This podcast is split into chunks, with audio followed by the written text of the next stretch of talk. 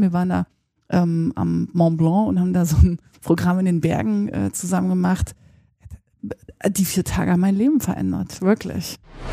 Ich bin zurückgekommen und konnte ganz extrem diese Rollenklarheit schaffen. Ich habe schon immer sehr gerne Systeme gebaut und kann Systeme bauen. Und diese Rollenüberschnitte waren der einzige Bug. Und in dem Moment, als ich das geklärt hatte, habe ich wirklich gesehen, oh wow, jetzt kann ich eben wirklich Organisationen bauen.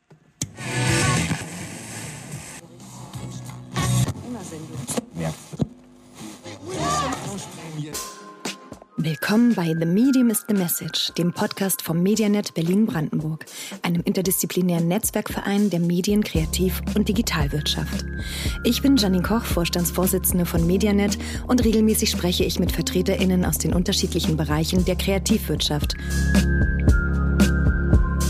Ich möchte von Ihnen wissen, was sind die aktuellsten Themen und drängendsten Fragen der Branchen und welche unternehmerischen Werte treiben Sie persönlich an?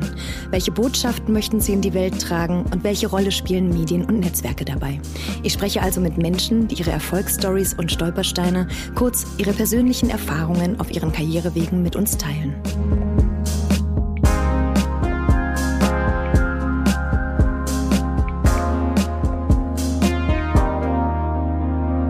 Boston Consulting Group und das Manager Magazin zählten sie 2015 zu den 50 einflussreichsten Frauen der deutschen Wirtschaft. 2021 benannte sie das Handelsblatt zu den 50 wichtigsten Frauen der Tech-Branche und wählte sie dieses Jahr unter die 50 besten Unternehmerinnen Deutschlands. Die Rede ist von Konstanze Buchheim. Und niemand Geringeres als diese erfolgreiche Gestalterin der Digitalwirtschaft ist heute mein Gast. Konstanzes Kernanliegen ist das Thema Future Leadership. Dabei stellt sie seit jeher die Fragen, was zukunftsfähige Führung auszeichnet und wie sich diese auf die Arbeitskultur und auch auf die Wirtschaft auswirkt. Ihre Karriere startete sie 2006 als Assistentin der Geschäftsführung beim E-Commerce-Unternehmen Spreadshirt. Schnell stellte sie fest, dass es keine Personalberatung für schnell wachsende digitale Organisationen gab.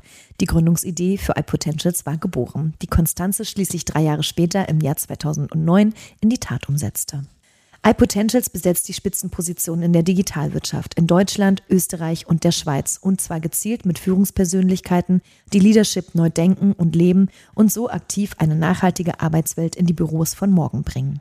Das Thema zukunftsfähige Führung trägt Konstanze Buchheim auch über iPotentials hinaus. Als Aufsichtsrätin der Handelshochschule Leipzig, Graduate School of Management und des Softwareunternehmens Wellsite und als Business Angel vermittelt sie Organisationen und Startups die Grundlagen zu Future Leadership. Dabei unterstützte sie unter anderem Delivery Hero und noch viele mehr.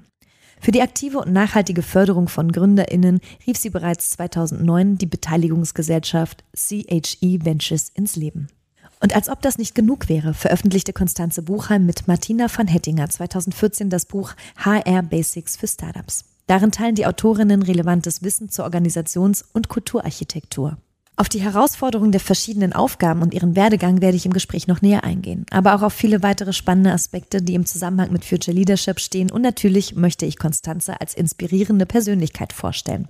Was treibt sie an, was spendet ihr Kraft und woraus schöpft sie ihre Ideen?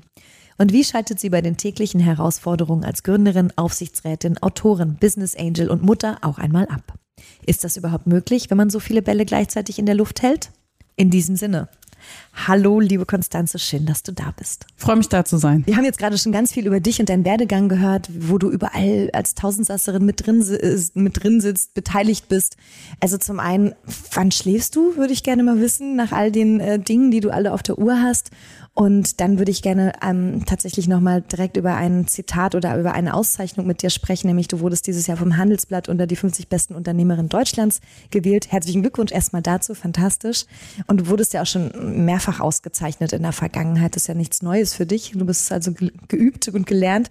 Ähm, was hat sich denn seit dieser Auszeichnung für dich jetzt nochmal verändert in diesem Jahr? Ist das was, was irgendwie gleich eine Veränderung mit sich bringt oder ähm, geht für, das, für dich das einfach weiter, Business as usual? Also jede Auszeichnung ist absolut speziell und, und steht für sich. Ich habe mich über diese Aufnahme in, in die Liste der 50 besten Unternehmerinnen Deutschlands ganz besonders gefreut, weil mir insbesondere Unternehmertum sehr, sehr, sehr am Herz liegt und ähm, gleichzeitig auch das Themenfeld Förderung von ähm, Female Entrepreneurship ähm, weiblichen ähm, Unter Unternehmerinnen. Ja. Und äh, diese Kombination dann ähm, eben auch so in der öffentlichen Wahrnehmung repräsentieren zu dürfen, war schon und ist eine besondere ähm, Ehre für mich. Und ähm, also ganz viel verändert hat sich in dem Sinne nicht. Aber das, was ich schon teilen kann, ist, dass ähm, jede Nennung in solch einer Liste auch natürlich immer mehr Möglichkeiten, immer mehr Sichtbarkeit auch schafft. Das ist äh, großartig. Dadurch kommen natürlich eben auch immer mehr Optionen, wo ich auch gefragt werde, ob ich unterstützen kann, ob ich mit ähm, einsteigen kann. Und ähm, das ist, das ist toll. Das braucht aber eben auch, wie du schon richtig sagtest, eine ganz klare Fokussierung, ein ganz klares Wissen darüber, wer bin ich, wer will ich sein, was will ich unterstützen, damit es eben auch noch möglich ist zu schlafen zwischendrin. Absolut. Äh, diese Fragen, da gehen, denen gehen wir jetzt gleich nochmal ein bisschen auf den Grund. Wer bin ich? Was will ich sein? Und wo will ich eigentlich äh, die Reise hinwenden? Ähm, aber nochmal ganz kurz zu diesen Rankings. Setzen die dich eher unter Druck oder befördern die dich? Was, wie empfindest du das? Weil du ja schon so viele solche Auszeichnungen bekommen hast. Und ähm, genau, wie gehst du damit um? Die setzen mich so gar nicht unter Druck, ehrlicherweise. Cool. Also äh, tatsächlich ist es so, dass sie ähm, wirklich Sichtbarkeit schaffen und damit mir die Möglichkeit schaffen, eben auch wirklich noch intensiver zu gestalten, weil man einfach schon in eine gewisse Relevanz kommt und diese Relevanz produziert den Effekt, dass zugehört wird, dass mhm. einem zugehört wird. Und ähm, umso mehr ist es natürlich dann ähm, relevant, sich zu fragen, wo möchte ich Verantwortung übernehmen und welche Botschaft möchte ich eben nach, nach, da, nach da draußen senden, ja. Und ähm, das ist das Einzige, was es, äh, was es mit mir macht, dann mhm. tatsächlich mich, also nicht im, nicht im engsten Sinne unter Druck zu setzen, aber ich spüre mit, mit jeder Nennung einfach auch einen Ticken mehr Verantwortung, weil ich immer ein Stückchen mehr Gestaltungsmöglichkeit habe und mich dann schon frage, okay, was mache ich damit? Mhm. Ja, was, was mache ich für uns damit? Weil ähm, für, für mich individuell ist es natürlich ähm, eine, eine besondere Ehre, aber ich brauche das jetzt nicht mehr, um das äh, zu sammeln und mir die einzelnen Preise in den, mhm. äh, in den, in den Schrank zu stellen, sondern ähm, ich, ich nehme das wirklich als Gelegenheit, um aktiv zu werden und Gesellschaft zu gestalten. Mhm. Du hast gerade dafür gerade ein Beispiel genannt. Ein Female Entrepreneurship ist ein ganz wichtiges Thema, wo du dich engagierst. Wir haben es im, im, Intro auch schon gehört. Future Leadership ist ein, ein, Themenfeld, mit dem du aktiv nach draußen gehst. Was sind so für dich die wichtigsten Themen, für die du in der Öffentlichkeit Verantwortung übernimmst aktuell? Also das, was mir ganz persönlich wichtig ist, ich, ich sage immer, ich, äh, ich würde gerne eine Gesellschaft bauen, die von Reife geleitet wird und nicht von Ego. Mhm. Und Führung gestalten, die von Reife geleitet wird und nicht von Ego. Und äh, das, da gibt's den, den schönen, oder ich habe mir den, den schönen Satz ähm, überlegt, The we is more important than the me mhm. and build a world where the we is more important than the me. Und das ist etwas, was ich einfach ganz persönlich und individuell für unseren gesellschaftlichen Status quo halte und wahrnehme. Ich sehe an ganz vielen Stellen eine ganz hohe Ich-Orientierung. Das war auch grundsätzlich in der gesellschaftlichen Entwicklung eine Zeit lang sehr wichtig und sehr notwendig. Also der, der, der Trend zu Demokratisierung, Individualisierung und ähm, allem, was da dran hängt. Ja, und das fing eben schon damals mit meiner Zeit bei Spreadshirt an. Das war Individualisierung pur. Mhm. Ja, das hat ähm, ganz, ganz, das ist eine ganz wichtige Facette, um Demokratie überhaupt erst möglich zu machen. Aber an einer bestimmten Stelle kippt es eben. Ja. ja, das heißt, wenn jeder wirklich nur noch an sich denkt, dann kommen wir gesellschaftlich nicht mehr weiter, weil wir eben auch irgendwann in Machtunbalancen kommen. Und diese Macht äh, oder fehlenden Machtbalancen sind aus meiner Sicht eine riesengroße gesellschaftliche Gefährdung, weil sie Stabilität gefährden. Und ja. deswegen ist das so das größere Thema, das dann nochmal so, so drüber liegt, ja, ja noch über ähm, zukunftsfähiger Führung. Es, mir geht's ganz stark um den Ausgleich von Macht und den verantwortungsvollen Umgang mit Macht. Macht per se ist nichts Schlechtes. Ja. Nur der Umgang mit Absolut. Macht kann negativ werden. Absolut, du hast ein paar ganz wichtige Themen angesprochen. Die Individualisierung, äh, die ja sozusagen eigentlich auch Mehrheiten dann irgendwann nicht mehr zulässig äh, macht. Ne? Das ist ja ein Problem einfach für demokratische Prozesse, wenn man dann irgendwie gar nicht mehr zu irgendeinem Konsens kommt. Und du hast gerade den Begriff ähm, Reife statt Ego genannt. Verstehst du Reife auch im, im, im, also der, im klassischen Sinne von Alter oder Reife in, ein, auf einer anderen Ebene? Erklär das doch mal, dieses Prinzip, was du der da Gut, dass du fragst. Ja, Reife heißt mitnichten einfach nur Alter. Also älter allein, oder älter werden allein reicht nicht, um reif zu werden. Mhm. Das ist genau der ähm, Fehlschluss, den, den, den viele machen. Ähm, an, um mal leicht politisch zu werden, an Donald Trump äh, sieht man das sehr gut, ja, der mhm. ein sehr, sehr, sehr kindliches äh, Verhalten trotz seines hohen Alters an den, äh, an den Tag legt. Was ist für mich Reife?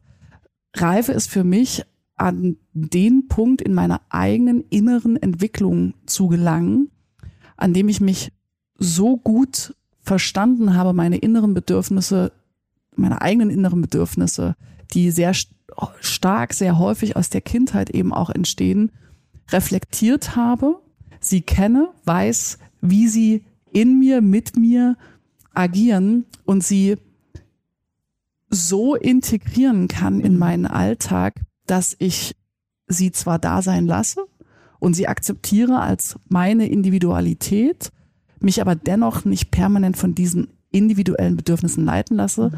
und dadurch in der Lage bin, überhaupt wahrzunehmen, wie geht's denn dir? Ja. Was ist denn mit der größeren Gruppe, die mich umgibt? Das heißt, erst wenn ich so weit gereift bin, dass ich aus meinen eigenen ich sag da mal so, im emotionalen Überlebenskampf rausgekommen bin, habe ich die Möglichkeit wahrzunehmen, was die Gruppe, die Menschen um mich drumherum brauchen. Und dann bin ich eigentlich auch erst an dem Punkt, wo ich Führung übernehmen kann. Denn Führung bedeutet, Verantwortung zu übernehmen. Und zwar nicht nur für sich. Das ist ein ganz wichtiger Teil davon. Eigenverantwortung ist ein absolut wichtiger Teil davon. Aber es ist eben nicht allein das, was es, was es braucht. Und diesen Zustand zu erreichen, wo ich meine Emotionen wahrnehme, akzeptiere, darauf reagieren kann, mich aber nicht vollständig davon leiten lasse, nicht von meinem Ego leiten lasse, sondern von dem, was es jetzt gerade braucht. Ja. Dann habe ich einen reifen, reflektierten Zustand erreicht. Ja, danke, dass du das so ausführlich erklärt hast. Es bedarf ja einen hohen Grad an Reflexionsfähigkeit. Würdest du meinen, dass äh, Führungskräfte heutzutage tendenziell alle einmal kurz durch eine Therapie gehen sollten oder ein Coaching oder eine Analyse oder irgendwas, damit sie genau das, also weiß ich nicht, das innere Kind irgendwie integrieren und diese Bedürfnisse mhm. da lassen, wo sie hingehören? Oder wie kann man diesen Reifegrad aus deiner Sicht erreichen? Es geht wirklich, wie du schon richtig gesagt hast, geht um Persönlichkeitsentwicklung. Und das, was dann schnell gesagt wird, ist, es braucht Coaching oder es braucht äh, Therapie. Das ist erstmal ganz wichtig, das voneinander abzugrenzen. Ja, ähm, äh, Therapie braucht es wirklich nur bei, ähm, bei, bei krankhaften Zuständen. Das trifft auf die wenigsten Menschen tatsächlich zu. Ja, das heißt, ähm, das würde ich erstmal per se nicht im Raum der Persönlichkeitsentwicklung sehen. Und im Raum der Persönlichkeitsentwicklung ist Coaching ein Element. Es gibt aber ganz, ganz, ganz, ganz, ganz viele Möglichkeiten. Ja, es gibt ähm, Achtsamkeitsübungen, es gibt Meditation, es gibt ähm, Menschen, die über Musik zu sich finden, es gibt Menschen, die über Körperarbeit zu sich finden. Es gibt unglaublich viele Möglichkeiten. Der Knackpunkt ist einfach nur die Erkenntnis, dass ich so wie ich jetzt bin, nicht zwangsläufig bin und fertig bin, sondern dass ich permanent in, der, in, in ähm, Bewegung und Entwicklung bin. Und ist das, was ich glaube zu sein, weil mir das als Kind mitgegeben wurde, ja, die Glaubenssätze, die ich habe, dass die eventuell gar nicht stimmen und mich auf den Weg zu mir selbst mache, um rauszufinden, was ist denn davon wahr, was möchte ich, das wahr ist, was, ähm, was es nicht wahr? Ja. und das genau auseinanderzunehmen und da permanent in, in den Prozess mit sich selbst zu gehen. Und deswegen sage ich auch immer, das ist der Hebel, wie wir Führungskräfte heutzutage entwickeln. Ähm, natürlich gibt es bestimmte Methoden in Führung, die zu erlernen sind und die auch grundsätzlich wichtig sind. Das viel Wichtigere mhm. ist aber eben diese Facette der Persönlichkeitsentwicklung, weil sie aber so individuell ist und weil es schmerzhaft ist, mhm. permanent auf sich selbst drauf zu gucken, die eigene Komfortzone zu verlassen, ist das etwas, was die wenigsten wirklich konsequent tun und was eben auch nicht in Seminaren oder mhm. Angeboten mhm. oder Workshops oder oder oder ganz strukturiert angeboten wird für Unternehmen. Da ist jeder tatsächlich auch selbst gefragt, seinen Weg zu finden und, und den einzuschlagen. Aber super wichtig. Absolut. Was war dein Weg? Wie bist du an deine Persönlichkeitsentwicklung herangegangen? Welche Strategien, Werkzeuge kannst du da aus Erfahrung vielleicht auch empfehlen? Also ich habe zwei ganz wichtige äh, Dinge äh, gemacht. Also ich, ich war immer schon oder bin immer schon sehr empathisch und gleichzeitig sehr analytisch gewesen. Deswegen hatte ich schnell eine gute ähm, Interaktion mit ähm, Unternehmern und äh, Top-Führungskräften und bin da sehr schnell reingezogen worden aufgrund dieses Gleichgewichts aus emotionaler und, und, und kognitiver mhm. Intelligenz in Sparing-Situationen und bin da sehr schnell an die Punkte gekommen, wo ich gesagt habe, okay, hier ist jetzt aber ein Persönlichkeitsthema. Und habe das dann erstmal so von mir gewiesen und gesagt, so, naja, nee, kann ich nicht reingehen und bin dann aber trotzdem gefragt worden, ob ich nicht trotzdem mhm. ähm, da weitermachen kann. Und das war dann eben wieder so ein Punkt, wo ich dachte, okay, hier habe ich Verantwortung mhm. und ich möchte diese Verantwortung wahrnehmen und habe deshalb dann sehr früh, das war 2011, eine Ausbildung zum integralen Coach gemacht. Mhm. Und über diese Ausbildung, die ging über ein bisschen mehr als ein Jahr, habe ich dann eben schon sehr viele Facetten der Persönlichkeitsarbeit gesehen und habe das zu einem sehr frühen Zeitpunkt gehabt. Da war ich äh, gerade 30 und ähm, habe da wirklich tiefe, tiefe, tiefe Reflexionen gehabt und auch gesehen, welche Power in Persönlichkeitsentwicklung mhm. steckt. Und ähm, als ich dann ähm, 2013, 2014, ähm, als ich dann, als dann die unternehmerischen Herausforderungen auch immer größer worden, habe ich gemerkt, okay, es ist so diese Mischung aus ähm, Fachlichkeit und Persönlichkeitsentwicklung und habe dann eine Organisation gefunden, die heißt Entrepreneurs Organization, das ist eine Unternehmerorganisation, Unternehmerinnenorganisation. Und ähm, da geht es eben genau darum, dass Unternehmer und Unternehmerinnen sich einmal monatlich in einer festen Gruppe zusammenfinden und da über die Themen ganz, ganz offen, ganz verletzlich sprechen, die sie bewegen die für sie relevant sind und das in einer Art und Weise tun, die den anderen ermöglicht, in den Erfahrungsaustausch mhm. zu gehen, zu sagen, hey, ich hatte schon mal einen ähnlichen emotionalen Struggle und ich habe den so gelöst. Mhm.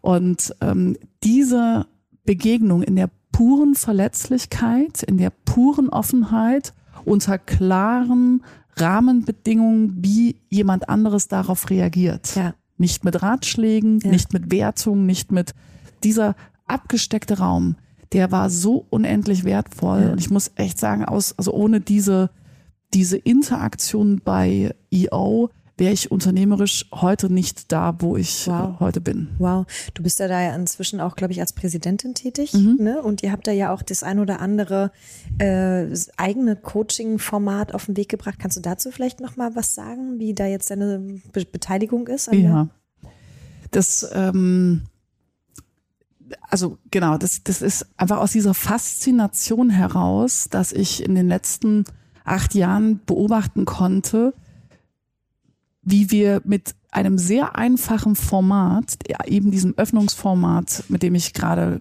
oder von dem ich gerade gesprochen habe, wir die Potenzialentfaltung von Unternehmern und Unternehmerinnen beeinflussen können mhm. mit ganz, ganz, ganz einfachen Mitteln, ohne Budget. Ja, ja, Wahnsinn. Einfach nur, indem wir einen geschützten Raum schaffen, in dem wir uns öffnen können. Wie viel Potenzialentfaltung da möglich ist und was das dann eben, wie, wie das dazu beiträgt, dass wir aus unseren Egos herauskommen, dass wir dadurch bessere Führungskräfte als Unternehmer und Unternehmerinnen werden und dass wir unsere Unternehmen dadurch ganz anders führen. Mhm. Und das hat mich so fasziniert, das ja. hat mich so begeistert, dass wir mit so wenig Input. ähm, warte, ich warte kurz. Ja, ich warte kurz. Hi. Das Fenster wird jetzt nicht in der nächsten halben Stunde machen. Alle anderen Fenster sind total top, aber das ist jetzt richtig schlecht. Okay, aber wir hören es, wenn du hier vorne rumklapperst und so. Nur eine halbe Stunde. Okay. Das wäre super nett. Danke. ist natürlich auch äh, Murphy's Law, ne? Absolut. Von der ganzen Fassade. Wird genau dieses Jahr als erstes gewinnen. Alles gut. Du, du warst stehen geblieben bei der ähm, Faszination. Ja. Ähm, genau, also das ist äh, genau das, was mich, was mich so fasziniert, dass wir mit einem extrem einfachen Format, ohne großes Budget, die Transformation von Unternehmern und Unternehmerinnen beeinflussen können und dadurch wirklich einen richtigen Beitrag dazu leisten können, wie Unternehmen geführt werden, dass sie besser geführt werden und dass wir dadurch eben wirklich auch einen Beitrag zur, ähm, zur Transformation in der, in der Welt schaffen. Und ähm, da hatte ich so einen eigenen Moment letztes Jahr. Ich habe letztes Jahr ein kleines Sabbatical gemacht, mhm. um eben auch genau mich damit zu beschäftigen, wer bin ich, was möchte ich unterstützen, was, was ist mein Thema. Und in diesem Sabbatical habe ich äh, ein EO-Event gemacht, wo wir mit, also EO ist eine globale Organisation, wo wir mit anderen Unternehmern aus dieser Organisation bunt zusammengewürfelt wurden.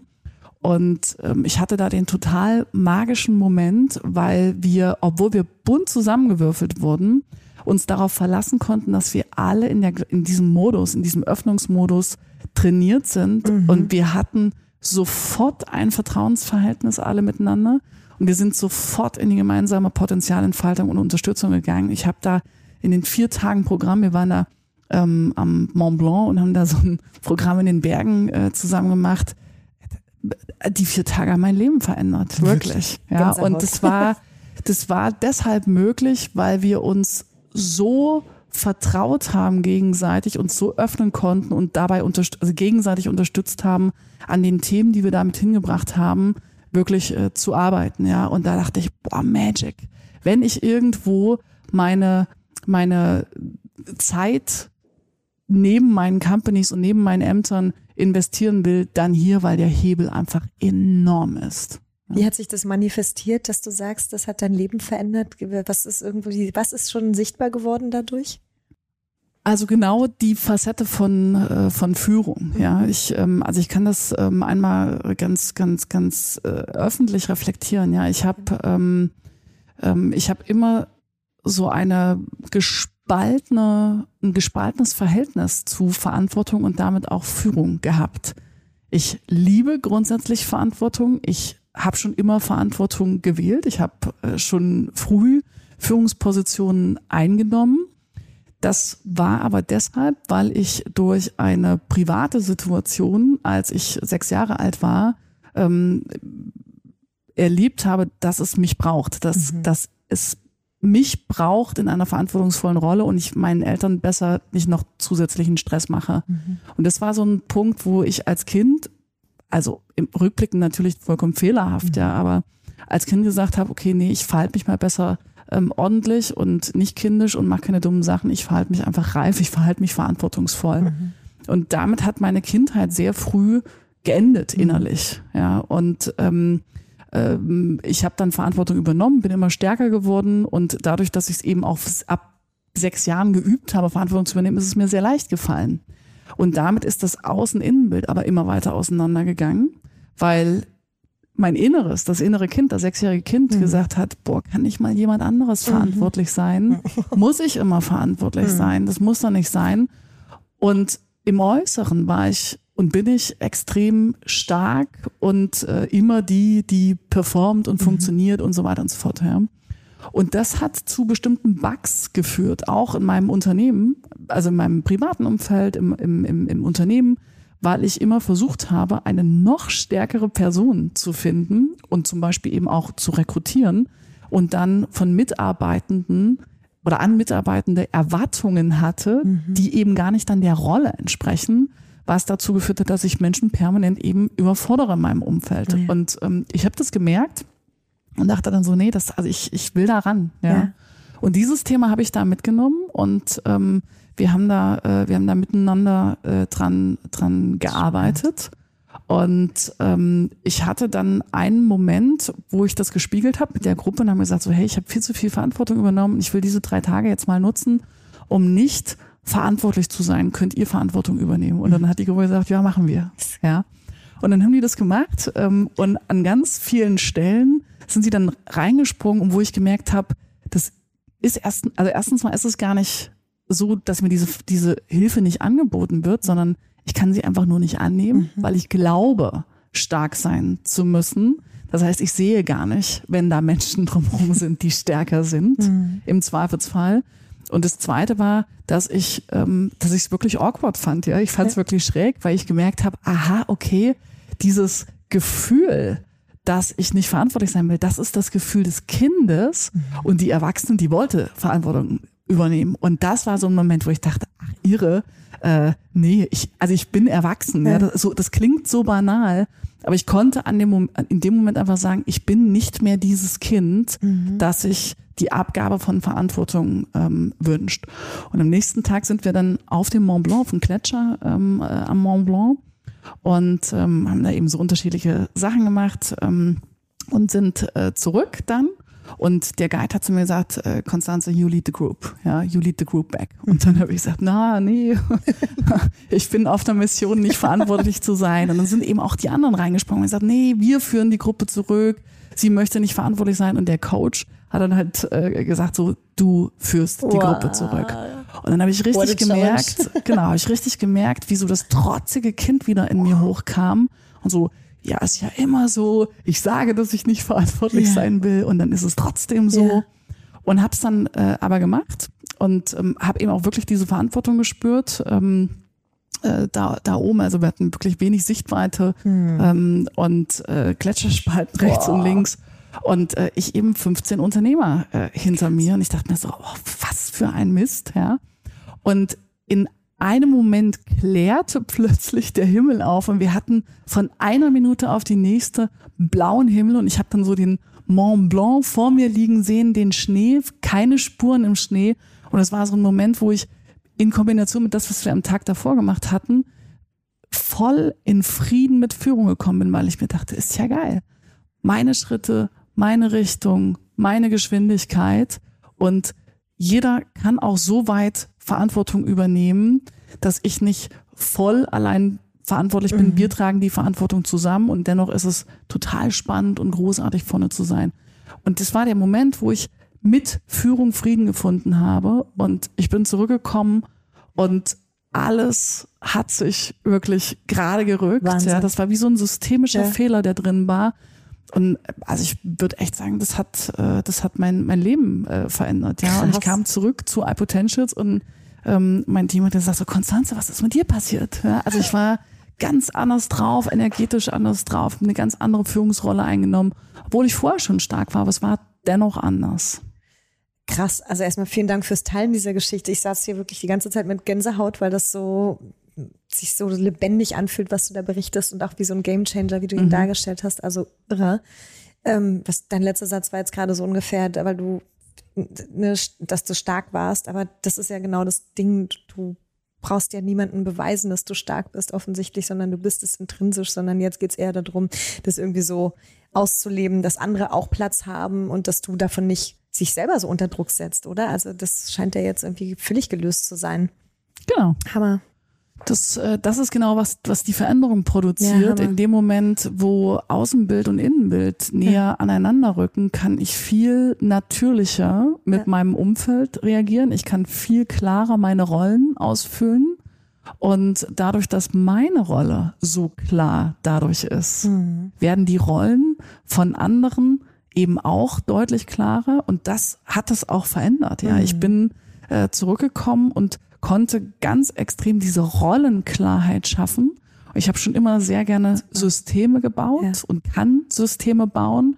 Und diese Rollenüberschnitte waren der einzige Bug. Und in dem Moment, als ich das geklärt hatte, habe ich wirklich gesehen, oh wow, jetzt kann ich eben wirklich Organisationen bauen. Du hast ja vorhin gefragt, du machst so viele mhm. ähm, oder du hast jetzt mehrere ähm, Ämter, du hast mehrere Rollen.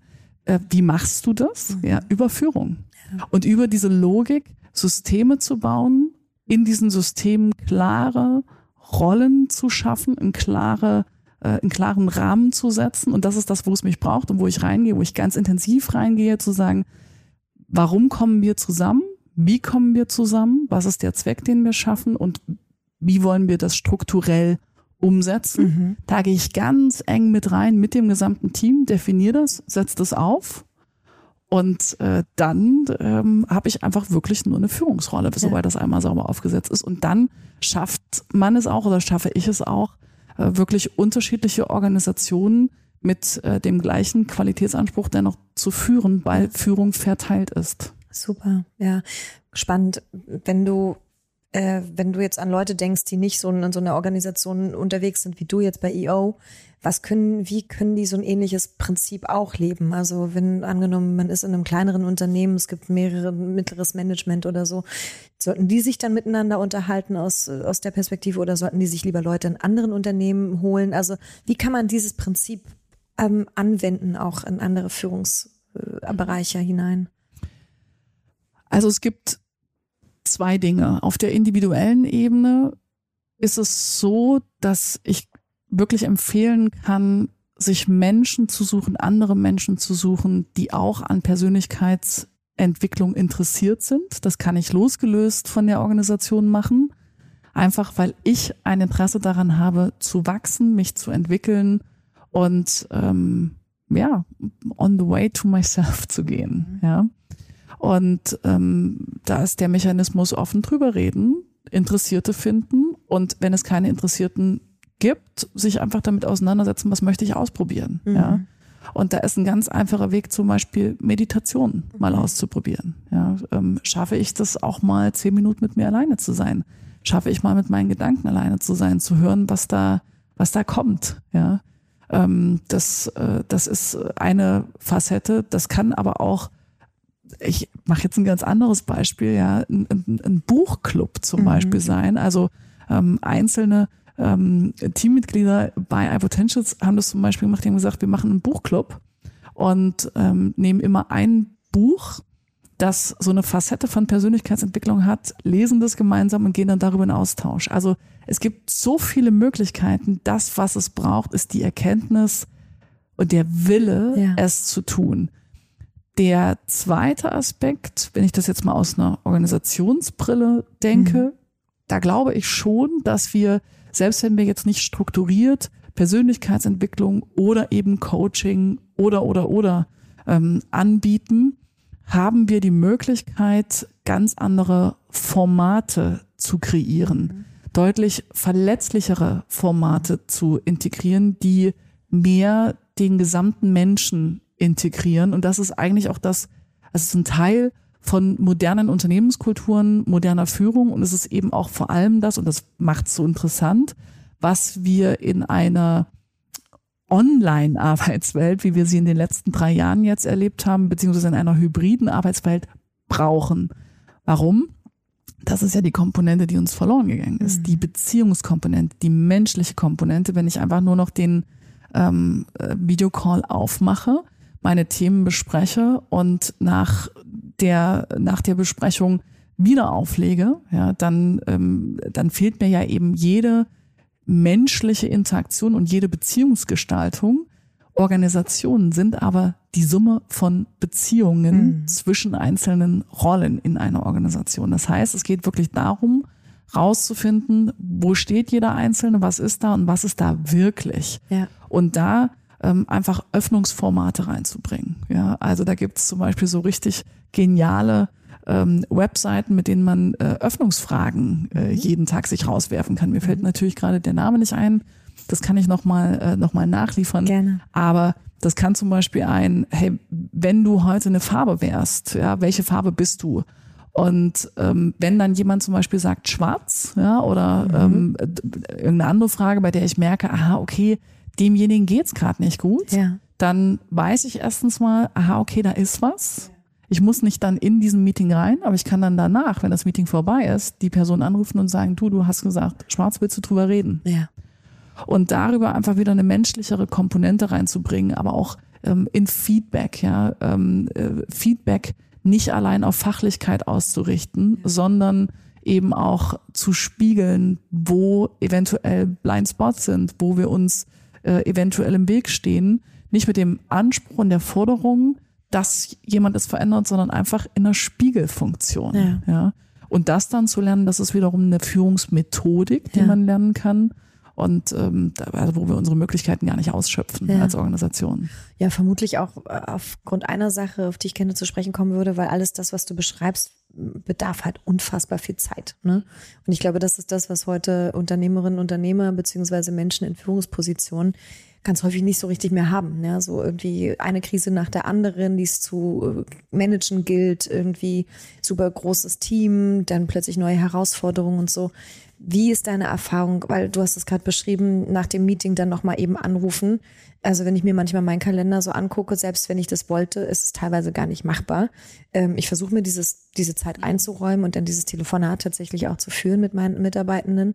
Aber nichtsdestotrotz, wie schafft man sich wirklich auch Freiraum für Führung? Mhm. Zunächst mal mit der Erkenntnis, dass Führung deine absolute Hauptpriorität ist. Punkt. Mhm. Und die vielen Meetings, die du hast und die deinen Tag belegen, zwar relevant sind und sicherlich auch wichtig, aber im Grunde genommen ist deine erste Aufgabe als Führungskraft, insbesondere als Unternehmerin oder Unternehmer oder Kopf einer Organisation, je nachdem, äh, wie man, wie man es jetzt betrachtet, deine erste Aufgabe ist sicherzustellen, dass diese Organisation funktioniert. Mhm. Ja, und diese Organisation besteht aus Menschen, die bestimmte Rollen einnehmen und die über diese Rollen in Interaktion, in Beziehung miteinander zu gehen. Mhm. Die oberste Aufgabe ist, dieses Rollengeflecht sauber zu gestalten. Und wenn da Störungen drauf sind, dann braucht das zwar ein 15 Minuten Telefonat zum Beispiel. Wenn ich aber dieses 15 Minuten Telefonat nicht mache, dann kann das dazu führen, dass mir hinten raus Wochen und Monate im Zweifelsfall verloren gehen für die Organisation, weil es diesem Menschen schlecht geht oder weil dieser Mensch in seiner Aufgabe einfach gar nicht mehr äh, performt oder nicht mehr performen kann. Im schlimmsten Fall kündigt er oder sie und äh, ich habe wirklich dann Nachbesetzungsprozess, einen Onboarding-Prozess und so weiter und so fort. Und da kann ich dich jetzt, wo ich das skizziert habe, nochmal fragen, was nimmst du lieber, die 15 Minuten?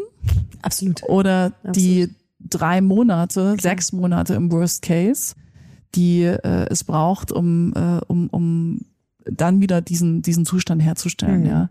Und ähm, sich da, und da komme ich wieder zu reifer Führung, eben nicht davon leiten zu lassen, was ist bei mir gerade, wie hm. geht's mir gerade, was finde ich wichtig, sondern ganz klar zu wissen, als Kopf einer Organisation bin ich verantwortlich für diese Organisation und es geht nicht um mich mhm. oder es geht nicht allein um dich, sondern die Frage ist immer, was ist im Interesse dieser Organisation? Mhm. Und von dieser Frage sich leiten zu hm. lassen hm. und dann auch mal den Kalender freizuräumen. Das ist äh, extrem wichtig. Und dafür braucht es aber auch eine ganz klare Idee davon, was will ich gestalten, wie will ich es gestalten, wie wollen, wie wollen wir sein. Mhm. Denn wenn ich das nicht weiß, lasse ich meinen Tag von anderen navigieren ja. und lasse mich auch vor den Karren von anderen spannen. Ja, absolut. Ja, vollkommen richtig. Ja, also erstmal auch super, dass wir da nochmal ein bisschen einen Blick bekommen haben. Du hast gerade das Thema Meditation noch angeführt. Ich glaube, da haben wir eine Gemeinsamkeit. Wir waren beide wie Passana unterwegs. Ähm, auch ein Gamechanger damals in meinem Leben, muss ich gestehen. Das ist jetzt auch schon etliche Jahre her. Hat auch genauso einen ähnlichen Effekt ausgelöst, wie das, was du gerade mit äh, deinem Mont Blanc-Trip erzählt hast, dass man denkt so, komm zurück ins Büro und die Leute fragen, was ist los mit dir? Mhm. Ähm, tatsächlich auch äh, interessant, wie man das wirklich ins Arbeits- oder in sein normales Leben wieder integriert. Aber so, das sind erstmal ein paar Beispiele, wie man irgendwie, um Achtsamkeit mit sich selber zu haben und so damit umgehen kann. Ich würde gerne noch mal ein bisschen mehr auf deine wirklichen Sta äh, Stationen nochmal eingehen. Äh, vielleicht tatsächlich nochmal ein bisschen äh, zum, zum, zum Anfang deiner Karriere zu gucken, wo du damals als äh, Assistentin der Geschäftsführung bei Spreadshirt eingestiegen bist. Äh, skizzier doch mal ein bisschen, was war da warst du, glaube ich, sechs Jahre ungefähr und bist da. Ja, nicht ganz so, nee, nicht, nicht, gar nicht ganz so lange. Nicht ganz so lange. Genau, erzähl doch mal ganz kurz, wie ist die Transition gewesen zwischen dieser Rolle und zwischen, oh wow, ich gründe jetzt mal iPotentials. Ja. Ja, die, die Brücke dazu war der Lukas Skradowski, also der Gründer von, von Spreadshirt. Und äh, ich war eben seine Assistentin. Ja, also 2006 bin ich äh, zu Spreadshirt gekommen, weil ich in äh, Leipzig studiert hatte. Spreadshirt war damals in, in, in Leipzig. Und ähm, ich wollte eigentlich in, in den Kapitalmarkt einsteigen, hatte da ein paar Praktika gemacht und fand die furchtbar. Und bin über die Sprache, die Transparenz, die offene Kommunikation von Spreadshirt auf diese besondere Kultur aufmerksam geworden, war davon angezogen und wollte immer, also ich, ich wusste schon immer, dass ich ein Generalist bin oder eine Generalistin ja. und ähm, wollte eben nicht in eine Profession rein, sondern eine übergreifende Aufgabe. Das war die Assistententätigkeit. Und ähm, Lukas hat mir am allerersten Tag äh, gesagt, hey, zwei Aufgaben. Zum einen fange ich gerade an, ähm, relativ stark äh, zu investieren. Mhm. Mach mal, dass die Beteiligungsholding funktioniert. und ähm, begleite da die, äh, die, die Gründung und, und Investments. Und das Zweite, wir haben keinen Personalbereich, den müsstest du dann erstmal aufbauen, bevor wir irgendwas anderes machen. Und ähm, dann, also ich wollte nie Personal machen, ja, und ähm, habe dann gesagt so, ja, ja, okay, gut, ähm, kann ich interimistisch äh, gerne äh, gerne machen. Ich habe ein ganz falsches Bild auch von von von Personal Personalarbeit aus dem Studium gehabt.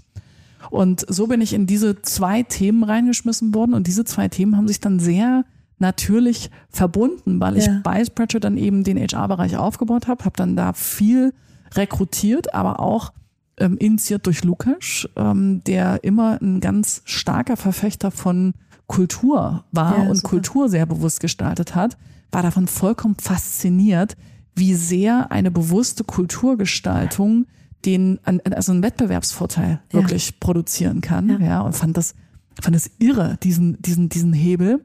Hab da auch äh, meine, konnte meine kreative Ader da voll äh, ausleben und habe gemerkt, dass Personal in dem Sinne nochmal ganz andere Facetten hat als das, was wir, ähm, was wir lernen.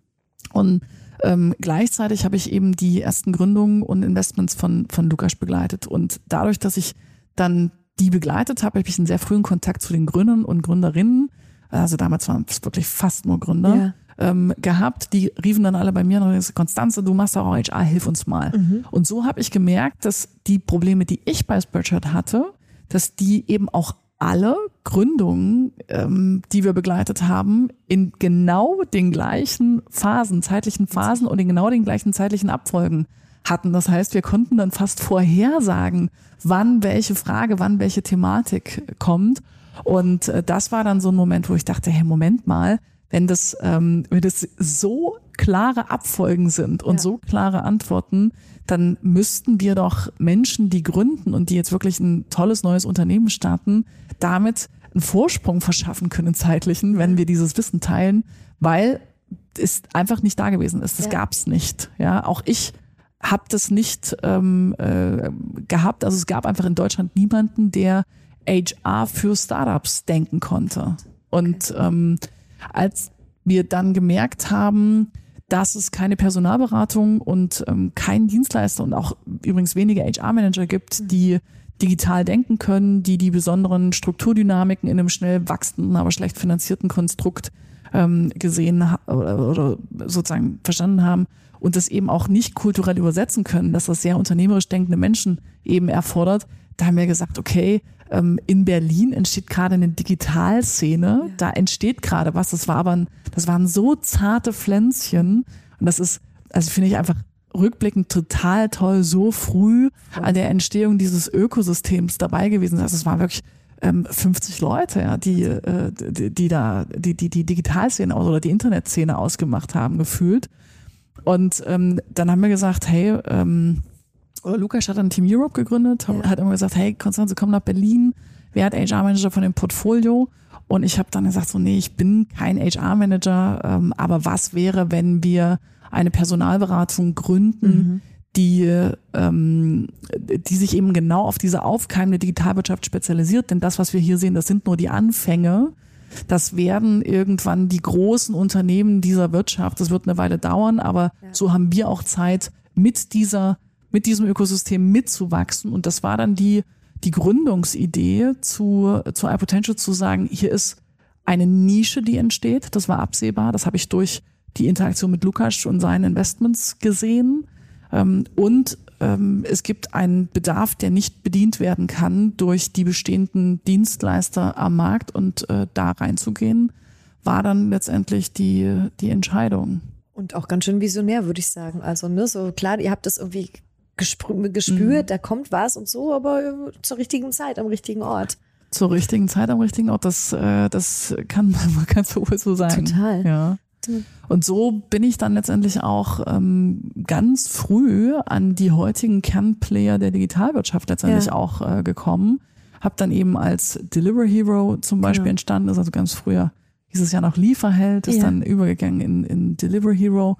Ähm, da habe ich dann zum Beispiel ähm, die ersten Führungskräfte besetzt und mhm. habe das äh, gegen äh, Supporter-Shares gemacht. Also hatte dann eben auch ganz frühe Shares von, ähm, von Delivery Hero und habe dadurch eben auch meine ersten Beteiligungs- und Angel-Aktivitäten ähm, gestartet. Und damit, weil wir so früh dabei gewesen sind, ähm, letztendlich auch eine gute Grundlage gelegt, für die Aktivitäten heute. Ich weiß gar nicht, ob das, äh, also was ich jetzt in, in, in diesen 15 Jahren auch gesehen und erlebt habe, ob das heute nochmal so reproduzierbar mhm. wäre. Ähm, das war auch schon ein Teil des Momentums ja. dieses sehr, sehr, sehr frühen Marktes und von Anfang an wirklich dabei zu sein. Ja, natürlich. Du hast natürlich Sachen gesehen, die, wofür es keine Blaupausen gab. Mhm, ja, äh, genau. zumindest nicht in Deutschland. Und deswegen konnte man anders gestalten. Jetzt ist es ein bisschen gelernter und die Dinge würden wahrscheinlich anders laufen und so. Aber insofern ein richtiger Zeitpunkt. Also fantastisch. Das ist gerade schon erwähnt, dass du eben als Business Angel dann auch bei Delivery Hero eingestiegen bist. Zwischendrin warst du noch bei der Gründerszene, hast da ein bisschen mitgemischt als Redakteur Redakteurin, wenn mhm. ich das richtig in Erinnerung habe. Und jetzt ähm, bist du eben auch als Aufsichtsrätin unterwegs und ganz frisch seit Anfang dieses äh, äh, Monats bist du auch ähm, auf vier Jahre als Mitglied der Monopolkommission der Bundesregierung berufen worden. Auch ein mhm. Grund, warum wir uns heute ein bisschen später getroffen haben, weil du noch einen Call hattest.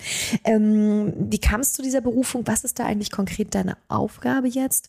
Und wie nimmst du diese Art der Verpflichtung wahr in deinem mhm. ja, beruflichen Wahnsinnsalltag, den du da hast? Ja, gute Frage. Ich äh, stehe natürlich noch ganz, äh, ganz am Anfang. Ähm, per se ist es ähm, erstmal, also für mich ist es, ist es äh, eine, eine ganz klare Fortsetzung von dem, was mir wichtig ist, ja, nämlich ähm, äh, den Erhalt von Machtbalancen und in dem Fall ist das der Erhalt des freien Wettbewerbs. Und mhm. die Monopolkommission ähm, kennen gar nicht so viele. Ja, es ja. gibt im Grunde genommen zwei äh, Beratungsgremien der auf, auf der wirtschaftlichen Seite der Bundesregierung. Das sind einmal ist einmal der Sachverständigenrat, also die Wirtschaftsweisen, und auf der anderen Seite ist es die Monopolkommission. Die Monopolkommission ist ein fünfköpfiges äh, Gremium mhm. und eben ein, eine Institution, um den, den freien Wettbewerb äh, wirklich äh, zu, äh, zu erhalten, sicher zu, sicherzustellen. Und ähm, da gibt's eben fünf Mitglieder und äh, diese fünf Mitglieder werden unterstützt und gebackt von einer Geschäftsstelle, die sitzt in Bonn. Das heißt, da sitzt wirklich auch nochmal ein riesengroßes Team an wissenschaftlichen Mitarbeitern, die dann in die Themenfelder ganz tief reingehen. Ja, das sind, äh, das ist jetzt zum Beispiel Energie, das ist natürlich ein absolut heißes Thema. Ähm, äh, das ist, das ist Bahn, das ist Telekommunikation, ähm, Post, also auch überall da, wo es die frühen, äh, früheren staatlichen Monopole äh, gab. Und ähm, in, also diese Kommission äh, ist eben äh, schon seit äh, fast 40 Jahren jetzt äh, aktiv und das, was gefehlt hat, war und ist die Perspektive der Digitalwirtschaft. Und ähm, nachdem da jetzt äh, eben äh, nach mehreren Amtszeiten mein, mein Vorgänger das Amt verlassen hat, war das der Moment, wo auch dann die Bundesregierung gesagt hat, okay, das ist der Moment, wo wir äh, die Digitalwirtschaft integrieren Super. sollten. Und dann sind sie auf die Suche gegangen. Ich glaube, um mal zu deiner Kernfrage ja. zurückzukommen, ganz genau, ähm, weiß ich es nicht. Ähm, aber ich glaube, dass ein Aspekt eben wirklich auch diese Liste der 50 besten Unternehmerinnen war, ah, ja. weil das dann eben, und das ist ein schönes Beispiel für das, was ich vorhin gesagt habe, das ist eben eine vorselektierte Liste, ja. die dann auch solche Institutionen natürlich nutzen, um zu recherchieren und zu schauen, okay, wer ist in solchen Listen, weil sie wussten, wir brauchen Digitalwirtschaft. Sie wussten, sie wollten die unternehmerische Komponente mhm. integrieren. Und damit war diese Liste natürlich äh, Gold wert. Und dann geht's auch darum, ähm, noch nach bestimmten Logiken zu, zu suchen. Also man darf eben nicht ähm, äh, Präsident einer Interessenvertretung, äh, Arbeitgeber oder Arbeitnehmerseitig sein, etc. pp. Ähm, und da gibt es noch so mehrere Vorbedingungen und die haben dann bei mir ganz gut gepasst und dann ja, bin ich äh, angerufen worden, war genauso überrascht ähm, und ähm, habe mich auch sehr stark gefragt, schaffe ich das zeitlich? Ja. Ähm, und habe da auch nicht sofort zugesagt, sondern habe das, hab das sehr, sehr, sehr ernst genommen, diese Entscheidung, weil das natürlich die Maximalstufe von Verantwortung mhm. meines Erachtens ähm, äh, ist und es schon was mit mir gemacht hat. Und es war auch zum ersten Mal so, dass ich, weil es wirklich noch ein zusätzliches verantwortungsvolles Amt äh, ist, ich meine Familie wirklich einbezogen habe, ah, meine Kinder einbezogen habe und gesagt habe, ähm, hey, das ist hier die Möglichkeit ähm, und äh, wie seht ihr das und äh, würdet ihr das unterstützen und ähm, habe wirklich auch das Backing meines äh, Ökosystems ja. dafür eingeholt, bevor ich zugesagt habe, habe mich informiert, was es für einen zeitlichen Aufwand braucht. Und als das alles gegeben war, habe ich gesagt, ähm, I'm on. Mhm. Ja, und als dann, das war jetzt äh, Ende September, als die Bundesregierung dann auch in einer Kabinettssitzung die Entscheidung getroffen hat, als ich dann die Info bekommen habe, dass es, ähm, dass es entschieden ist, mhm. ähm, das war schon so ein Moment, wo ich dachte, wuff. Wow. äh, also da habe ich schon die Verantwortung ähm, deutlich stärker gemerkt als die in den Reife. vielen. Äh, naja, die, die Reife nicht, aber die Verantwortung. Ja, es ist schon, es ist schon ein, ein, ein sehr verantwortungsvolles Amt und ich muss mich da zweifelsohne auch noch in viele Bereiche jetzt einlesen und einarbeiten, aber ich äh, freue mich drauf und bin ganz gespannt. Wie spannend, immer mal wieder mit neuen Themenfeldern auch um, ne, mhm. sich auseinandersetzen zu dürfen. Äh, das ist natürlich total aufregend. Was glaubst du, jetzt so, bist ja noch, das ist ja noch ganz frisch, aber was braucht es deiner Meinung nach, damit Deutschland wettbewerbsfähig bleibt? Jetzt zum Thema zum Beispiel äh, Fachkräftemangel, 42-Stunden-Woche ist das Modell deiner Auffassung nach. Ich glaube, in Frankreich sind es 35 Stunden, in der Schweiz gibt es bereits schon 42 Stunden. Wo, wo geht die Reise für uns äh, Deutschen hin? Was glaubst du? Ja, ist eine gute Frage. Das ist ähm, jetzt aber wieder deutlich breiter äh, gesprochen.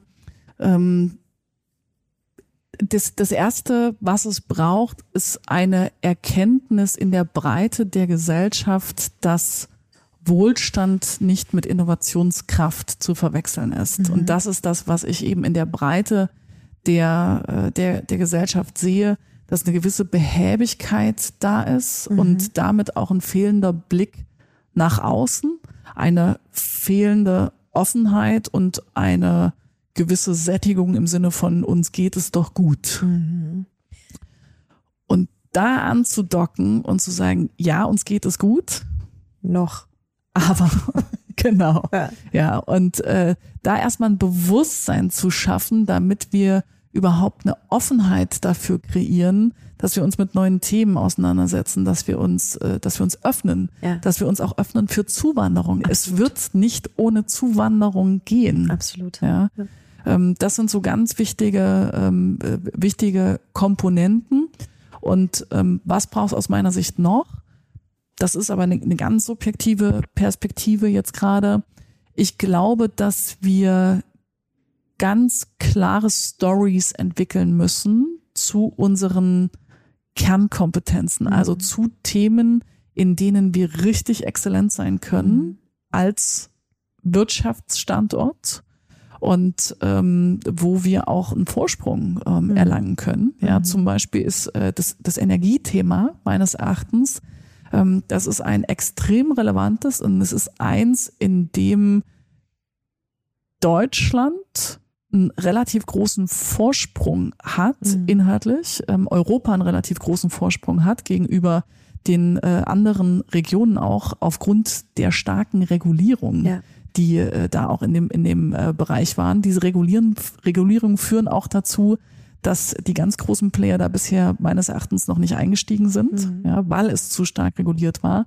Und da anzusetzen, zu sagen, wo ist unser Sweet Spot? Wie können wir ähm, Stories für Regionen entwickeln, die ja. auch strukturschwach sind, ja. zum Beispiel? Wie können wir qua der Digitalisierung und der Möglichkeiten, die Digitalisierung mitbringt, auch in strukturschwache Regionen über hybrides oder digitales Arbeiten eben auch attraktive Jobs bringen, ja.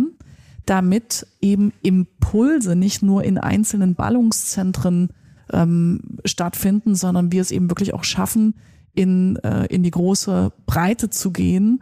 Und ähm, das ist ja auch ein gemeinsames äh, Thema von uns. Und mhm. äh, da haben wir auch äh, jetzt uns das letzte Mal getroffen auf dem Ostdeutschen Wirtschaftsforum, was ich ähm, äh, absolut beeindruckend fand, da zu sehen, welche Aufbruchstimmung Absolut. mit den äh, Investitionen, mit den Standortentscheidungen da gerade stattfindet und welche Möglichkeit diese Region hat, jetzt wirklich in Zukunftstechnologien einzusteigen und das, was dort ist, eben auch nutzbar zu machen durch ähm, äh, Online-Zusammenarbeit etc. Ja. pp. Ja, also irre, was da, was da an Möglichkeiten entsteht. Absolut. Auf dem OWF, wie du es gerade schon erwähnt hast, hat ja auch der Michael Hüter gesprochen, der Präsident, äh, der Direktor des Deutschen Wirtschaftsinstituts. Der hat damals schon gesagt, der demografische Wandel wird dazu führen, dass wir bis 2035 13 Millionen Erwerbstätige verlieren werden, die jetzt aktuell eben nicht gerade so in der Pipeline sind. Also das heißt, die 42-Stunden-Woche hatte er damals auf dem Podium da auch gesagt, sei eigentlich das, was wir irgendwie avisieren müssten. Das ist natürlich eine totale Gegenbewegung gegen Generation Z und all, all dem, was wir jetzt gerade sehen. Mhm. Du hast gerade nochmal gesagt, wir müssen uns öffnen. Und ich glaube, durch diese Krise, in der wir jetzt schon seit drei Jahren sind, aber jetzt nochmal bedingt durch den Ukraine-Krieg und die Energiekrise, die wir jetzt gerade zu bewältigen haben, Inflation liegt bei zehn Prozent mhm. aktuell, haben wir natürlich, ähm, sind wir in so einer Disruption, die haben wir uns nicht selber ausgesucht, die ist jetzt da. Ich habe das Gefühl, das führt immer wieder auch zu solchen gesellschaftlichen um Umschwüngen und äh, hoffentlich nicht nur in die negative Richtung, sondern dass sich eben diese Öffnung auch mhm. ähm, ergibt daraus. Was ist so deine Wahrnehmung? Wie ist so die Stimmung in der Gesellschaft gerade? Was spürst du so? Also zum einen merken wir, dass in der Wirtschaft zunehmend eine Verunsicherung reinkommt. Also wir haben, wir arbeiten ja ausschließlich im Digital- und Innovationsbereich. Ja. Das heißt mittlerweile eben auch für Unternehmen sämtlicher Phasen, also vom ähm, finanzierten Startup bis hin zum DAX-Unternehmen ist da wirklich alles dabei. Mhm. Und äh, da merken wir, dass sich einfach auch das Bild von Führung jetzt dramatisch verändert. Mhm. Und das, was wir immer schon angekündigt haben, jetzt wirklich kommt, weil die Unternehmen verstehen, okay, es muss, wir müssen radikal etwas anders machen. Dieses Umdenken ist zum ersten Mal wirklich da. Da hat die Pandemie einen immensen Schub gebracht. Also das Jahr 2021 war mit Blick auf die Dynamik in der Wirtschaft etwas, was ich noch nie so gesehen, also was ich in den 15 Jahren so noch nie gesehen habe. Es war nicht mehr schaffbar, es war nicht mehr machbar, es hat wirklich der pure Aktionismus ja. dann, äh, dann gegriffen. Und wir waren weit weg von Verunsicherung trotz der pandemischen Lage. Ja weil einfach alle gesagt haben, okay, zack, Digitalisierung. Der Ukraine-Konflikt mit den ähm, Folgen, die wir jetzt alle auch sehen im, äh, im, in, in, in, in Energie, in, in Preissteigerung etc. pp. Ähm, das sind jetzt wirklich nochmal Facetten, wo ich sage, ähm, da kommt immer mehr Verunsicherung rein. Und das ist auch nicht mehr so, dass damit einfachen Maßnahmen gegenzusteuern ist, sondern jetzt wird es komplexer. Mhm. Und ähm, es ist aber noch, es ist, die, die Stimmung ist noch nicht schlecht, aber es ist eine hohe Unsicherheit da, ja. das merken wir, ja. Also deutlich mehr ähm, hin und her in den Entscheidungen, ähm, in einem, ah, ich weiß doch noch nicht, ja. vielleicht doch. Äh, also wir hatten viel klarere Besetzungsprozesse ja. unternehmensseitig, als wir das momentan erleben, egal wie stark wir ja.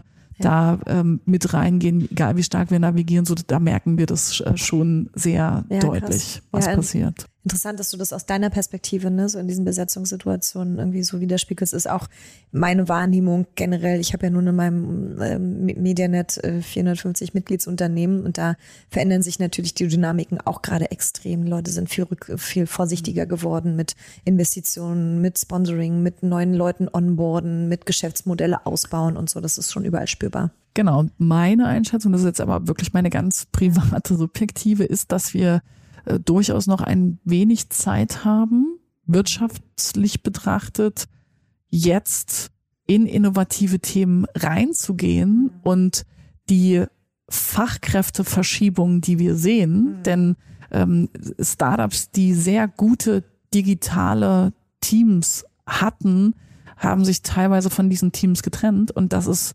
ähm, aus einer äh, Situation der schlechteren Finanzierung über VCs jetzt entstanden, weil die VCs eben äh, den Weg zur Profitabilität ausgerufen haben, einen Ticken mehr weg vom Wachstum, ist auch ja. eine Folge der, der Verunsicherung. Dadurch ähm, ist nicht mehr dieser reine Sog an Fachkräften in Digitalunternehmen da. Mhm. Und das ist meines Erachtens solange wir jetzt auch das Thema der Zuwanderung noch nicht äh, ja. gut gelöst haben, was wir meines Erachtens nicht gut gelöst haben bisher, ein zeitlicher kleiner Sweet Spot für mittelständische und ähm, etwas traditionellere Unternehmen da, jetzt wirklich zu sagen, wo soll unser Sweet Spot sein? Ja. Wie wollen wir rein? Und wie können wir die Talente, die jetzt verfügbar sind, wirklich auch für uns, äh, für uns gewinnen? Und auch da ist zu wenig Umdenken ja. gerade und zu wenig Bereitschaft eben auf den anderen einzugehen. Da mhm. komme ich wieder zu reifer Führung. Warum sage ich, dass es reife Führung braucht? Es ist ein, nein, so sind wir nicht, so wollen wir nicht sein, das hätten wir so nicht mhm. gerne, statt zu sagen, wie ist denn der Markt? Mhm. Was braucht denn der Markt? Was braucht denn die nächste Generation? Und wie können wir uns darauf einstellen? Das heißt, wenn ich reif bin, wenn ich in diese Reife als Führungskraft komme, habe ich auch viel mehr Möglichkeiten, kundenzentrierte und menschenzentrierte, also in dem Sinne mitarbeitenzentrierte Organisationen zu bauen und damit zukunftsfähig zu sein. Und da liegt für mich der Hebel. Ich glaube nicht daran, dass wir ähm, zwangsläufig in eine Erhöhung der, der ähm, Arbeitszeit gehen müssen, um da auch nochmal reinzugehen. Ich glaube, dass das viel größere Potenzial darin liegt, mehr Menschen, die heute in Care-Arbeit sind und gerne arbeiten würden, durch eine bessere Gleichverteilung von Arbeit ähm, dass wir an, an einen Punkt kommen, wo mehr Menschen eventuell 34 Stunden oder 30 Stunden arbeiten, mhm. als äh, daran zu arbeiten, dass weniger Menschen viel arbeiten. Ja, ja, voll, voll ein guter, wichtiger Gedanke. Es gibt noch die, die Ufer hier in, in, in, in Potsdam sitzen, die ja mit dem äh, Ufer Academy, da, die haben die Idee entwickelt, also um Joachim Kossack, dem Geschäftsführer herum, dass man auch ähm, Menschen quasi umbilden kann durch ein Job, äh, Training on the Job, dass er auch sagt, auch die Menschen, die man jetzt eigentlich nicht unbedingt für die Position äh, normalerweise genommen hätte, die kann man auch trainieren, wenn sie während des äh, Ablauf ist, einfach mitbekommen, was da zu tun ist. Das heißt, auch da findet ein Riesenumdenken statt. Das ist mein, mein, mein Eindruck jetzt gerade, dass man eben auch sagt, wie kann man den QuereinsteigerInnen, den UmsteigerInnen auch eine, eine Möglichkeit eröffnen, die es früher gar nicht gab. Ja, also früher genau. ist man irgendwie zum Arbeitsamt gegangen, jetzt äh, hier Jobcenter, hat gesagt, ich würde mich gerne irgendwie ähm, umschulen lassen und dann war man aber mit 40 schon zu alt dafür. Und heutzutage suchen die Leute ihre Fachkräfte tatsächlich bis 65. Das ist die Grenze, die zum Beispiel die UFA Academy haben. Also auch da finden findet ein Umdenken statt. Und ich glaube, das muss sich durch alle Reihen genau. ziehen. Ne? So, das ist ganz wichtig. Es ist ein immens wichtiger Punkt. Dafür brauche ich aber die Bereitschaft, also nicht nur die Bereitschaft von Institutionen und Organisationen auszubilden und auch spät auszubilden, sondern ich brauche auch auf der anderen Seite die Bereitschaft, ausgebildet zu werden und die Haltung, nicht fertig zu sein. Ja. ja? Deswegen habe ich das vorhin gesagt, das ist ja. wirklich ein Motor unserer gesellschaftlichen Entwicklung, dass wir alle hungrig bleiben. Ja. Solange wir aber eben auch ähm, denken oder akzeptieren, wie es ist, nicht dazu beitragen zu gestalten und in dem Moment, wo eben auch zum Beispiel Teuerungen kommen, sofort oder oder andere ähm, äh, Herausforderungen kommen, sofort nach dem Staat rufen, mhm. auch, ja, sofort nach Unterstützung rufen und zwar alle durch die Bank weg, ja, nicht nur diejenigen, die wirklich keine andere Möglichkeit haben. Nehmen wir uns die Möglichkeit von Eigenverantwortung, Selbstverantwortung zu übernehmen, selbst zu gestalten und damit wirklich selbst wichtiger Teil dieser Gemeinschaft mhm. zu bleiben. Denn ich als Organisation kann auch niemanden ausbilden, ja. der nicht ausgebildet werden möchte. Und wir haben das eben auch ausprobiert, ja, ähm, und das ist auch was, was, was wir ganz klar sagen, wenn wir anfangen, Menschen nach Haltung und nach Persönlichkeit zu rekrutieren, also nach dem, was sie sind, mhm. und es schaffen als Organisation ein Match herzustellen zwischen den Rollen, die wir haben, und deren Persönlichkeit und die Haltung und unsere Kultur, dann können wir in der Fachlichkeit alles ausbilden. Ja. Und wir haben das bei uns ausprobiert. Ich äh, komme aus äh, Sachsen-Anhalt und wir haben uns gefragt, wie können wir das denn schaffen, eben auch nach Sachsen-Anhalt wieder Jobs zu bringen und ja. das, was wir in Berlin machen, eventuell sogar dahin zu bringen. Ja und haben 2018 da mit einem, mit einem Test wirklich gestartet, haben gesagt, lass uns das probieren. Ähm, wir haben vier Menschen dann eben auch gesucht, vier Mitarbeitende gesucht, die, ähm, den, denen wir erzählt haben, was wir machen. Ja. Und die daran Interesse gefunden haben und gesagt haben, ich will das. Mhm. Und obwohl ich ausgebildet bin, möchte ich da einsteigen, darf ich, darf ich mitmachen. Super. Ja? Und haben ähm, mit diesen vier, und da war eben zum Beispiel eine ausgebildete Reiseverkehrskauffrau, ja. ja ähm, haben mit diesen vier drei Monate lang ganz intensiv gearbeitet, ganz viel Wissen übertragen, nachdem wir sichergestellt hatten, dass deren Persönlichkeit zu der Rolle und mhm. äh, ihre Haltung zu unserer Unternehmenskultur passt. Und äh, diese vier sind noch heute da und ganz fester, wow. integrierter Bestandteil unserer Organisation bei iPotentials und die arbeiten nach wie vor in Querfurt in Sachsen-Anhalt. Und ähm, damit haben wir so ein, auch wenn es nur so ein kleiner Flügelschlag, aber so ein Impuls ja. in diese Region gebracht und auch signalisiert, hey, guck mal, ähm, es lohnt sich, offen zu bleiben ja. und ähm, innovativ zu bleiben. Ja, total spannend. Bevor wir gleich fast beim Ende sind, wir haben noch, ich habe noch ein, zwei Fragen. Sag doch noch mal ganz kurz was zum Thema Zuwanderung, weil du das jetzt, weil wir da jetzt schon zweimal dran vorbeigestreift sind. Ähm, was glaubst du, was muss die Bundesregierung tun, damit die Zuwanderung wirklich A, akzeptiert wird in der Gesellschaft? Ich glaube, es ist auch einfach ein gesellschaftliches Thema, was irgendwie kommuniziert, anders kommuniziert werden muss. Und wie kann man das möglichst schnell und zeitnah auf den Weg bringen? Denn ich meine, 2015 ist es ja komplett, äh, das ist ja, hat ja gar nicht stattgefunden. Mit der, mit dem Ukraine-Konflikt ist es jetzt schon viel mhm. besser gelaufen aus meiner Perspektive. Es gibt große Bemühungen, auch Visa und Arbeitserlaubnisse und so weiter und so fort, das auszustellen. Was glaubst du, braucht es noch, um Zuwanderung noch salonfähiger zu machen und schnell integrieren zu können in unserer, in unsere Gesellschaft hier? Mhm. Also es ist äh, kein Thema, mit dem ich sehr, mich sehr intensiv und strukturiert auseinandersetze. Deswegen ist das jetzt wirklich eine komplett äh, subjektive, oberflächliche äh, Betrachtung von mir. Zwei Dinge, die ich, die ich sehe, die auch keine Überraschung sind. Zum einen ist es Kommunikation. Ja, ich finde, dass es unsere, unseren öffentlichen Institutionen, ich bin mal ein bisschen breiter, nicht gelingt, in einer Art und Weise zu kommunizieren, die die Menschen wirklich erreicht und die in dem Sinne wirklich einen Change, eine Veränderung auslöst. Ja, denn ähm, also allein schon, wenn man sich wirklich mal die Fakten anschaut, dann ist es ja wirklich so, dass es ohne Zuwanderung uns als Gesellschaft schlechter gehen wird. Das heißt, es ist komplett irrational, gegen Zuwanderung zu sein. Und ähm, dass da diese Fakten nebeneinander existieren können, die vollkommen widersprüchlich sind, zeigt, dass wir ein Kommunikationsproblem haben. Das ist so Punkt eins. Der zweite Punkt ist, dass wir in Bürokratie ersticken und in Regeln und Strukturen. Und diese Regeln und Strukturen sich gegenseitig so aushebeln, dass es eben auch für Unternehmen gar nicht einfach ist, selbst wenn der Zugang da ist, selbst wenn Talent da ist, ja, dieses Talent wirklich an Bord zu holen. Und das ist etwas, was ich nicht nur im, äh, in, in, in dem Themenfeld sehe, sondern ähm, ich, ich merke, dass die, die Bürokratisierung und dieses Ersticken in Regeln uns extrem hemmt und uns auch festhält an einem Punkt.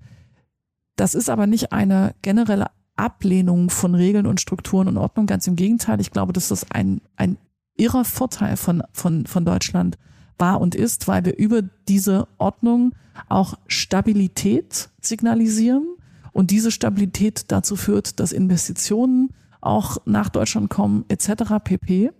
Das ist ein ganz wichtiger Aspekt. Aber meines Erachtens ist es an einer Stelle gekippt und wir kommen gerade nicht mehr raus aus diesem System. Und die große Frage, die auch ich mir stelle, ist, wie reformiert man, wie reformieren wir so ein System, das sich so in eine bestimmte Ecke navigiert hat, ohne mit noch mehr Regeln einfach immer weiter zu verschlimmbessern. Und ähm, also da habe ich ehrlicherweise auch äh, keine Antwort äh, drauf, aber das ist einfach nur meine Analyse der, der Ansatzpunkte. Ich glaube, an der Stelle muss man wahrscheinlich eher grüne Wiese spielen und das komplett neu aufbauen, genau. anstatt noch verschlimmbessern. Genau. Ne? So, das ist der einzige Weg, eine neue Struktur aufzubauen, die viel agiler und schlanker ist als das, was es genau. jetzt passt, gibt. Ich glaube, es gibt noch so zwei, drei andere Herausforderungen, die man irgendwie auf dem Schirm haben muss, gerade wenn man über Berlin oder Hauptstadtregionen spricht, aber jetzt mal spezifisch Berlin. Wir haben natürlich ein massives Mietproblem, also wo, wo, wo, kann, wo kann man eigentlich noch potenzielle internationale Fachkräfte unterbringen? Das ist eigentlich quasi unmöglich, jedenfalls nicht so, dass man das bezahlen kann. Und das andere ist so ein Infrastrukturproblem. Also wenn man jetzt sagt, man würde gerne Brandenburg ein bisschen stärker, also ein bisschen stärken oder äh, strukturschwachen Gegenden gibt es ja nicht nur in Brandenburg, sondern auch in anderen Bundesländern. Auch da muss man an den Hebeln muss man drehen, damit man diese, diese Zuwanderung überhaupt zu zulassen kann mhm. und dass es auch ein nicht irgendwelche, also dass es auch ein gesellschaftlicher Zugewinn auch für die Leute, die herkommen ist. Also da gibt es, glaube ich, viele Stellschrauben, an denen gedreht werden muss. Aber diese äh, grüne Wiese, das können wir ja mal vorschlagen gemeinsam. Ähm, ich habe noch, weil du gerade gesagt hast, hm, dass das ein massives Kommunikationsproblem ist und ich glaube, im Leben geht alles um das Thema Kommunikation. Und es geht auch darum, Beziehungen herzustellen. Und für diesen Zweck habe ich immer dieses schöne Kartenspiel dabei mhm. beim, äh, beim Podcast. Und das ist eine ähm, amerikanische Künstlerin aus LA, die hat einen Blog vor etlichen Zeiten mal auf den Weg gebracht, der nennt sich We Are Not Really Strangers. Und darüber äh, werden spannende, kleine, lustige Sprüche mal announced, aber die verkaufen auch so Connection Cards für verschiedene Varianten. Und ich habe mir da einige von geholt und die jetzt mal zusammengewürfelt, um genau in Beziehung treten zu können. Also es ist für Menschen, die sich vielleicht gerade frisch kennenlernen, für Paare, für Jobmenschen, wie auch immer. Und ich habe jetzt einen kleinen Stapel Karten mitgebracht und ich würde dich bitten, mal eine daraus zu ziehen, sie laut vorzulesen und dann gerne auch zu beantworten. What are you still trying to prove to yourself? Was versuche ich mir nach wie vor selbst zu beweisen? Ich würde, ja, was? Sag doch mal. Also ganz offen gesprochen, womit ich sehr hadere nach wie vor, ähm, ist mit äh, dem Family Work Konflikt. Mhm. Und ähm, ich bin, und äh, das äh, kann man auch sehr gut wahrnehmen, wenn man mich ein bisschen verfolgt. Ähm, ich, ich liebe, was ich tue. Und gleichzeitig äh, liebe ich meine Kids. Ich habe drei Kids. Und ich bin ein Promoter von Vereinbarkeit und sage, das ist alles eine Frage der Kommunikation, der Absprache, der Organisation und auch einer gewissen Flexibilität, mhm. ziemlich genau auch zu wissen, wann ich wo auch einen Abstrich machen kann und wann nicht, mhm. ja, das gut einschätzen zu können. Aber, also das versuche ich mir nach wie vor auch noch zu beweisen. Ich habe aber letztes Jahr auch im Sabbatical gemerkt, dass ich auch den vollen Tag mit meiner Familie für meine Familie investieren könnte und uns das nicht schlecht tut. Und das hat mich schon sehr ins Nachdenken gebracht, muss ich sagen. und lässt mich nach wie vor drüber nachdenken, dieses geht es, geht es nicht, ja, es geht. Mhm. Und an manchen Tagen habe ich auch ganz offen gesprochen den Eindruck von, nein, es geht nicht. Mhm. Tja, das versuchst du dir ab und zu noch zu beweisen, aber in beide Richtungen offensichtlich. Das war die Ausgangsfrage. Danke für deine äh, offenen Worte diesbezüglich, aber ich glaube, das kann wirklich jeder nachvollziehen, der so viele Verantwortlichkeiten ähm, auf seinen Schultern trägt wie du. Ähm, bevor wir zur allerletzten Frage kommen, mache ich noch einen ganz kurzen Werbeblock, weil wir beide haben ja heute die ganze Zeit über äh, Führung, Unternehmenskultur, Leadership, wir haben äh, diese Art von Verantwortung über Reife und Ego gesprochen. Und all das sind Themen, die wir auch am 11. November beim äh, People and Culture Festival ähm, behandeln werden. Da werden wir das erste Mal mit dem Medianet ins ehemalige Kino Kolosseum gehen und dort das den ganzen Tag People and Culture äh, äh, zusammenbringen. Einerseits Unternehmen, die vor Ort auf äh, Menschen Menschen treffen, die gerade einen Job suchen oder sich umorientieren wollen und andererseits eben äh, Menschen, die einfach mal Lust haben, sich ein bisschen zu diesen ganzen Themenfeldern zu äh, informieren. Wir haben verschiedene Themenblöcke geschaffen, unter anderem New Work und Employer Branding, internationale Fachkräfte, äh, Arbeitsrecht. Wir werden Workshops anbieten und es geht den ganzen Tag äh, Eintritt ist kostenfrei. Ihr könnt also alle vorbeikommen, die jetzt gerade zuhören. 11. November 2022 in Berlin. Man weiß ja nie, wann die Leute diesen Podcast hören ja? und jetzt direkt losfahren. Also 2022. Und äh, ich freue mich auf jeden Fall, jeden von euch da zu sehen, der da äh, Interesse hat, dabei zu sein. Abends gibt's noch eine kleine Vernetzungsparty mit DJs und Musik und äh, lockerem Get-Together. Insofern also ein kleiner, ein kleiner, wie sagt man, Zukunftswink. Wie gehen wir mit diesem Fachkräftemangel um und wie geht das Thema Unternehmenskultur und Leadership eigentlich weiter? So, der Werbeblock ist an dieser Stelle beendet. Und jetzt würde ich dir noch gerne die allerletzte Frage dieses Podcasts stellen. Der heißt ja The Medium is the Message. Und mich würde interessieren, was ist denn deine finale Message noch an unsere Zuhörerinnen und Zuhörer? Ja, die finale Message, die ich, äh, die ich gerne geben würde, dreht sich eben auch rund um das Themenfeld Verantwortung. Ja. Ich hoffe, das ist rausgekommen. Ich finde, ähm, ich finde es ganz wichtig, dass wir Verantwortung übernehmen und zwar, dass wir alle Verantwortung übernehmen, denn die Herausforderungen, die wir sehen, die wir alle gerade erleben, die werden nicht mehr, die sind so komplex, die werden nicht mehr von Einzelpersonen gelöst. Und deswegen kann ich nur sagen, lasst uns alle aufhören, uns darauf zu verlassen, dass jemand anderes die Lösung ist und sich schon darum kümmern wird, und lasst uns anfangen, selbst für uns Verantwortung zu übernehmen, um dann in der Folge zu sagen, und wie kann ich das einbringen und wie kann ich dann dazu mhm. beitragen und gestalten. Lasst uns äh, in die Eigenverantwortung kommen. Super, herzlichen Dank für das schöne Schlusswort, den Appell, den du an unsere Menschen hier gerichtet hast, die den Podcast hören. Vielen Dank für deine Zeit und hat mich wirklich sehr gefreut. War ein sehr schöner, intensiver Austausch. Danke, Konstanze. Fand ich auch, gerne.